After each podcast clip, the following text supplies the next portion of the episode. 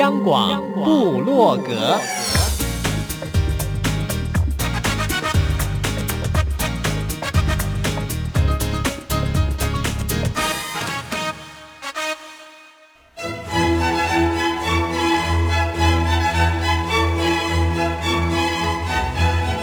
古典音乐。有，独立音乐。有，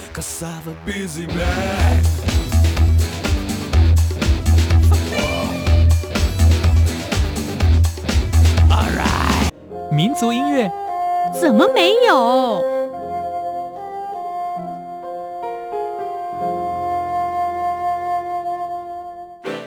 爵士音乐当然有，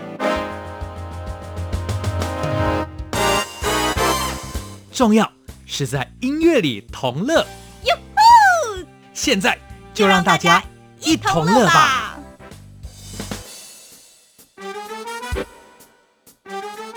哟吼！二零二零年大家一同乐头一发，现在要开始。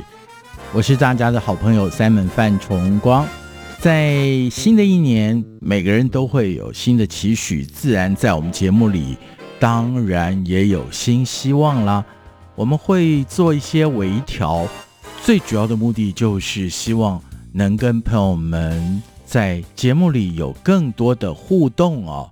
因此以这个为出发点，从今天的节目就会有一点点的改变，像是今天我们就透过一位音乐家来介绍他很熟悉的乐器。有些什么特性啊？或者我们常常在哪儿会听到？也许你会会心一笑，哦，这个乐器原来在这儿啊。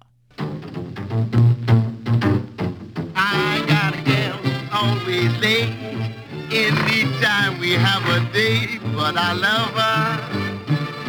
I'm gonna ask her, is you is or is you ain't my baby? The way you acting lately makes me down.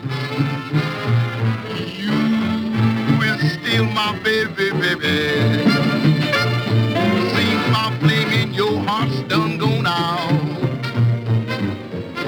woman is a creature that's always been strange. Just wait.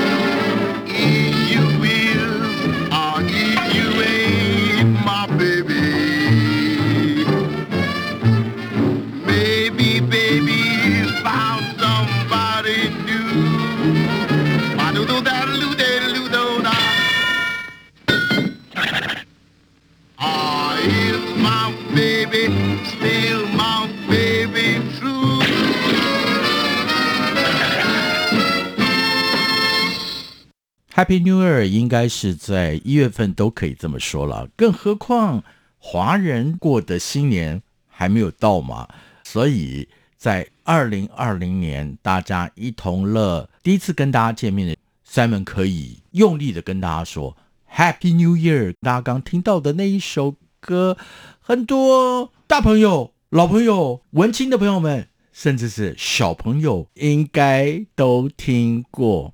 它是卡通的配乐，你在里面看到了 Tom 跟 Jerry，Tom 跟 Jerry 就是从古老到现在的猫鼠的故事啊，卡通非常的棒。刚刚大家听到的那首曲子，当然在新年我们要把所有的曲解交给专家喽。Hello，慧怡，Happy New Year！Happy New Year！大家好，Simon 哥好，我是慧怡。在二零二零年新年呢，我们开始要尝试这样的节目，也跟慧怡讨论了很久。对，没错。今天为什么要从猫鼠开始呢？没有错啦，鼠年是要开始了。可是最主要，朋友们，你耳尖应该听出来了，在刚刚那首曲子里面可以听到很重要的一项乐器，它就是 double bass。所以就请到了音乐家会以来介绍。会以，你从几岁开始接触 double bass？我其实是从国中二年级才开始拉 double bass，因为哦，之前是因为在钢琴上昏倒了，在大提琴上面昏倒了。哦，所以你觉得大提琴不足以支撑你？嗯，老师这么觉得。double bass 也就是比 cello 体积还要大的乐器，大很多很多。刚刚那首曲子，那首曲子其实就是在。杰利鼠跟汤姆猫的剧情之中，然后他负责想要演奏一首曲子跟那只老鼠玩，所以他就特别用他自己的方式，然后播出一首、哦、一段音乐。所以是 Tom 对、哦、Tom 在播着。对他，你应该有听听到很像爵士音乐。对对对对，对，对，因为其实大家在爵士音乐都会看到 double bass。是，而且朋友们，你想起来那画面没有？非常非常的逗趣。我们试图透过这音乐，大家去回想那个画面，回想卡通的画面。对对对对对，你会看到很多很乐趣，猫跟老鼠那边斗来斗去的那些、呃。但是，你就会发现，虽然是玩乐。我们的 Tom 啊，还是差杰利一截啊。对，不重要，因为我们今天只是透过这样的一部卡通片，带大家认识 Double Bass。朋友们，大家一同乐，在新的一年，我们开始从另外的角度带大家认识很多的乐器，从 Double Bass 开始，没错，也知道了，会以初中二年级开始，从 Cello。到 double bass 的路转换有很久吗？我没有很久。其实我的学生有一开始真的是学 cello，后来转 double bass 的，他们也没有很久。可是大家都觉得其实 cello 跟 double bass 很像，但是它其实完全不同。像在哪里？完全不同又在哪里？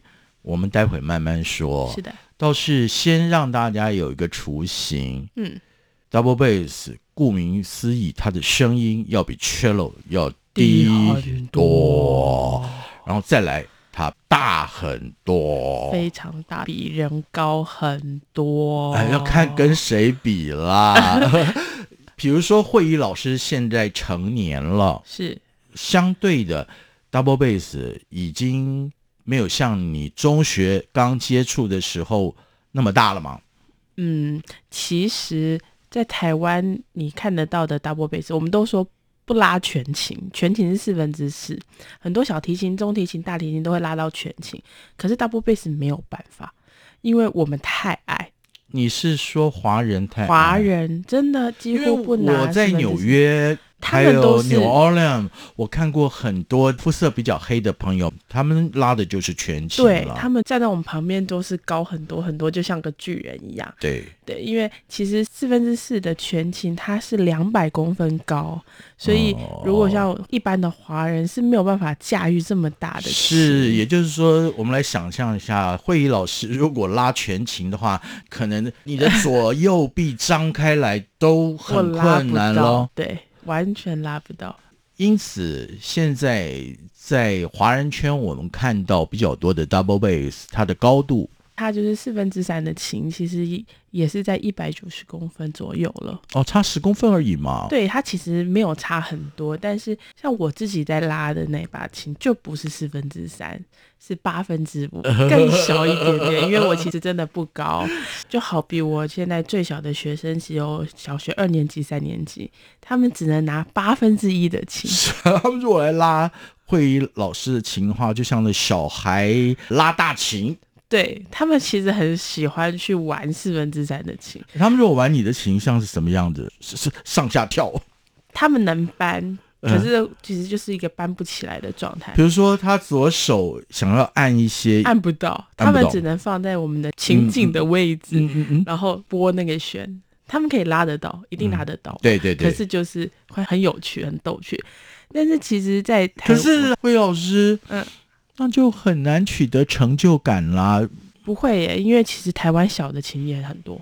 琴虽然小，但是音色不差。不差。其实台湾的乐器算是还不错，我们有很多很多不同管道可以得到这么多乐器。其实，在德国那边有一个 double bass 老师，为了要推行 double bass，他就自己做了十六分之一的 double bass。看起来就像大，大小其实就像 cello 一样了嘛。对，没有错。音色也是 double bass。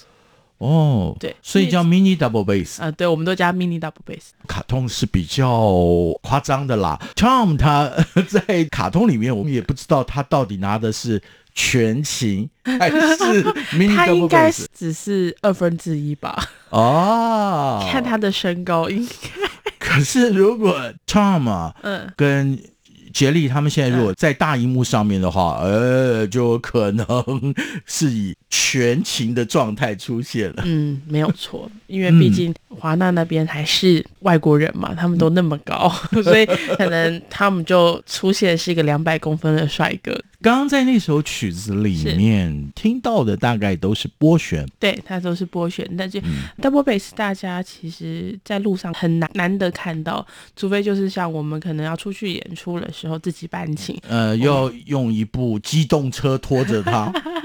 我们其实就是坐计程车，然后把它从哎，慧老师，如果说现在比较好的电动车哈。嗯又可以遮风挡雨，嗯，你会不会考虑拥有？因为在台湾，如果开车呢，当然是没什么问题。但如果特别设计 for double base 的那，你就可以驾驭着遮风挡雨单人的车，你会很高兴。好像还蛮特别的，又很拉风。对，是很拉风，可是你觉得完全看不到后面。没有，然后你后面会一堆警察。不是帮你开道，因为那个完全就违反了交通规则。为什么？因为你的所在的琴的宽度、高度，呃，就已经违反了交通道路使用条例啦。也是因为它太高了。对对对，所以都必须要用轿车，甚至是 van 来搬运。对，轿车都不太好放了吧？其实还好，轿车就是我们都从前座往后座放。嗯，那人坐哪里？人坐后面喽，后座的旁边喽，人就要委屈一点点了。对，就要比较小一点。朋友们，所以你想象 double bass 几乎可以是你在管弦乐团除了架子鼓或者定音鼓以外看到最大的乐器了。对，在弦乐器来讲，它就最大了。没错。所以我要跟慧仪老师鞠个躬，能操持这么大的琴啊！朋友们，现在收听的是《大家一同乐》，台湾年轻有志气的 Double Bass 演奏家廖慧仪老师在这里，也开启了我们对于 Double Bass，哎，不应该精确的讲，是一连串对乐器的认识。是的，谢谢廖老师，谢谢 Simon 哥。我们讲了很久了，对，赶快吧，要来听一听，好不好？对，刚刚听到的就是 Double Bass 的拨弦。可能常会出现在爵士乐里面。没错，我们来听一首圣桑。哦，就回到古典世界。回到古典世界，为什么是圣桑？嗯、因为圣桑有一个主曲叫《动物狂欢节》，它用不同的乐器代表的一个动物。当然，他有为 Double Bass 写了一首叫《大象》。哦，大象，大象，就是 Simon 哥唱的嘛。其实我们等一下放的，它就是一个改编版的大象，它就是 Seven 哥唱的大象，儿歌加上我们身上的大象混在一起的版本。Okay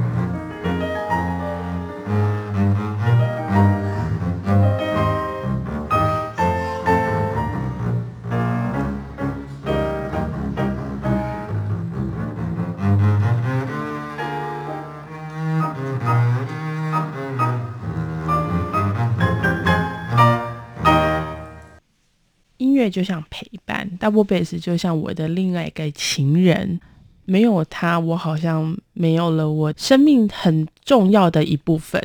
大家现在正在收听的是中央广播电台《大家一同乐》。慧老师，我认识你很久嘞，你平常就是一个超级爽朗的人，可是当你谈到了你最钟爱的 Double Bass 的时候，突然恬静了起来。因为乐器就像我们自己的另外一半。你这样子讲的话，哎哎，不好意思，嗯，我顺便也替慧老师征个婚，他现在未婚，以后你的另外一半，他就是在剩下的二分之一空间的多少啊？这不是这样讲的，哦，哦，不是这样讲的。好了，就是还会有位置就对了。那最好他是同好，最好他是喜欢音乐的人，能够欣赏，对。他会支持我们一起往音乐那条路走。好，朋友们，所以啦，如果您目前未婚又喜欢音乐的话，窈窕淑女在这儿，君子就赶快来求吧。台湾地区知名 Double Bass 演奏家廖慧老师在这儿。我是刚刚听到是圣桑的大象加儿歌的大象，大家应该耳熟能详，应该听了就会觉得，哎。好像真的跟这个乐器很相像，因为 double bass 在很多人的眼里就是一个庞然大物。除了在 giant 在巨人的眼里，它可能是一个小玩具。对，在所有人眼里，它都是个庞然大物。对，它携带不方便。嗯，它非常的重，重量多重？其实因为每把琴的状态不同，因为木头的关系。而如果加上 carrier 的话，哦，不要加上 carrier。太重，carry 很重的。所以，当你的琴要 move 的时候，要从甲地移到乙地的时候，我们在台湾都用软壳，就是比较软的袋子。不不，如果说是硬壳的话，那要不要加上轮子？要，呃，一定要，不然可能搬不动。它就是一个差不多三四十公斤以上的乐器了。如果是加上硬壳的话，哦，是，对，所以它是不能像我们所谓的买。一个位置上飞机，他可能你要买个软壳，你才有办法做这件事。呃，你如果买硬壳的话，你必还必须要托运，而且是特殊尺寸的托运。惠老师在你旅行过程当中，嗯、特别是 by plane 呢，你会不会很担心你的 double bass？会不会一直在想念它？会不会有人不善待它？其实我们真的到国外演出的时候，我们不带乐器的。当地。当地节，比如说我们上次在新加坡，就是我们新加坡当地自己的好朋友拿出自己的乐器，嗯，或者他就帮我们已经准备好适合我们的乐器，让我们演奏。还记得有一场音乐会在台湾，对，也有两位新加坡音乐家。音乐家来，那所以是你替他们准备乐器？对，是我替他们准备乐器，因为大家会互相，嗯、我们就会结交很多世界各地的朋友。是是是，因为为了演奏方便。嗯、呃，不过我觉得这也是好啦，不然琴飞来飞去，哇，那个风险其实增加很多耶。对，因为像我们有一个很好的朋友，他之前在求学过程之中要飞去德国念书，他的琴就坏掉了。所以嘛，这边也恳求啊，如果你是从事航空运输业的朋友们，请对特别已经都。标明了易碎或者是贵重的物品，你不要再刻意的摔它了。对，可能大家觉得我这样这是题外话。对，它虽然是题外，可是我觉得蛮重要的，蛮重要的，尤其对一个音乐家来讲。我们回到今天主要介绍的乐器 double bass，听完了爵士乐曲对当中的 double bass，我们听到多数是拨弦，然后又回到了圣桑古典乐曲了。是的，其实有一次我在慧老师你的独奏会上，我也听到了，即使是在古典乐曲里面，也有很多拉弦兼拨弦的乐曲啊。也有哎、欸，其实蛮多的。那包含，其实，在去年我们有五把贝斯的音乐会之中，就已经带给大家一些不一样的演奏方式。嗯，包含了其实很多很多 double bass 的演奏家自己作曲，然后写出一些属于我们自己的音乐。就像 Simon 哥那天应该有听到很多喜欢的曲子吧？嗯、呃，我没有一首不喜欢的。我。沉浸在 double bass 的世界里，就是因为除了它可以发出低沉的声音以外，还有就是，甚至因为拨弦，它可以成为一个不管是室内乐团也好，甚或在弦乐团里面，它可以是担任节奏很重要的角色。没错，它可以像我们刚刚听过的爵士，我们刚刚听到的古典，我们用拉的，其实你在很多的。乐团里面你会看得到这样乐器，嗯，对，包含包含我们可能看到的管弦乐团、弦乐团、国乐团都会出现，它就叫贝格胡，嗯，然后包含我们可能有些人会听 Tango，嗯，Tango 里面也有的哦，不，这就缺不了啊，对，就是没有办法，就是每个乐团，嗯、包含管乐团都会有 double bass 啊，管乐团，没错，管乐团的 double bass 其实很重要的。哦，就是我刚刚讲，他就要担任节奏的角色。我们的节奏绝对赢不了所谓的 percussion。对对对，对，我们的大声绝对赢不了 tuba。对，当然。但是我们的优势就是我们的拨弦，我们的优势就是我们的长音不会间断，所以我们就会希望在管乐团之中，当 tuba 今天需要换气的时候。Double bass 要撑住他的音乐，哎，我们要引证嘛，我们佐证，现在就要，我们可以试试看听一首管乐团的音乐，就听大家比较熟悉的行星组曲。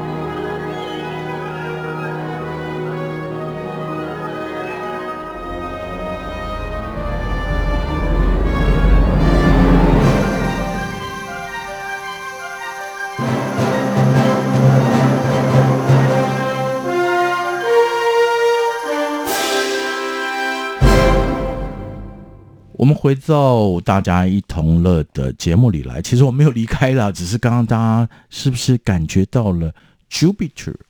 听到的是行星组曲。我们今天最主要介绍的乐器就是 Double Bass。慧老师是 Double Bass 在这首曲子当中扮演的角色，就像是你刚刚在还没有进曲子之前所讲的嘛。很多可能在节奏的部分赢不过 percussion，赢不过 tuba，但是在延长音的时候，你这个弓从这边拉到那一边，可以从长城的这一头走到那一头。没错，对，所以在电视上，其实应该大家一定都听过，因为很多广告拿来当配乐。哎，朋友们，那我们今天就来当做我们。跟朋友们互动的题目好了，好，你在什么广告当中听过刚刚那首曲子的片段？知道的话，赶快透过电邮 simon s i m o n at r t i 点 o r g 点 t w，或者你可以上到永乐艺术，永是永远的永。喜悦的悦，永悦艺术的官网上，哎，要快哦！我们节目播出当周，我们就会抽出两位朋友们，你可以见到惊喜。所以，不管是跟永悦艺术联系，或者是 Simon 的脸书，你要留下你的地址啊，你的联络电话啊。这是今年我们希望跟朋友们能有更深入交往的第一步，跨出来喽！大家记得，是的，嗯。慧老师，其实 double bass 的世界绝对不是我们今天短短四十五分钟可以说得完，它太丰富了。没错，对。可是我们总是得要，哎，有一个比较重量的结束吧。大家看到 double bass 都不会想到他能演奏自己的乐曲，但是我们就希望很多人可以多多认识 double bass，所以。一定要让大家先认识一个俄国作曲家，也是比较偏近代一点点的作曲家，叫 Koussevitzky。嗯，他的一首协奏曲，他也只有一首协奏曲。然后这个协奏曲之中的第一乐章跟第三乐章其实是几乎是有点相像的。然后他第二乐章是感情浓厚至极。我们老师常跟我说，那个剪不断理还乱，你要拉出那种缠绵悱恻。哎，你为什么要讲说是老师讲的？我觉得应该是。慧老师有恋爱的经验嘛？你已经体会那种感觉，不然也拉不出来。对，老师怎么讲，那都是揣测而已。对，对，就是在学生时期，老师讲完以后，其实我们是拉不出来的。嗯、哦，那在在后来这几年，我们再重新回来的时候就，就哦，原来老师那时候讲的是这个。嗯，朋友们，如果你希望。在我们的节目当中，跟廖慧廖老师有更深的接触的话，又或者是你希望能够在我们节目当中，透过廖慧老师介绍什么样的乐器，它的特性，还有这个乐器的故事的话，一样的，透过 Simon 的 email address，还有踊跃艺术的官网，告诉我们，你就可以写下来，我们就可以来为你做新的解答。是。慧老师是，那 ending 当然要有重量的曲目啦，就是就是 Koussevitzky 的协奏曲。可能有人说：“哎呀，这个二零二零年哦，好像怎么样怎么样怎么样。”但是 Simon 告诉你，世界的各个角落会发生很多很多的事情。我们如果都把目光着眼在那个不幸的事情上的话，你的世界是悲惨的。让我们一起。在音乐的世界里，不逃避，而是音乐陪伴我们，也让我们的目光能够向前看。真的谢谢慧老师，在二零二零年的一开始，就让我们从他擅长的 double bass 给大家一个新的希望。谢谢，谢谢三梦哥，谢谢大家。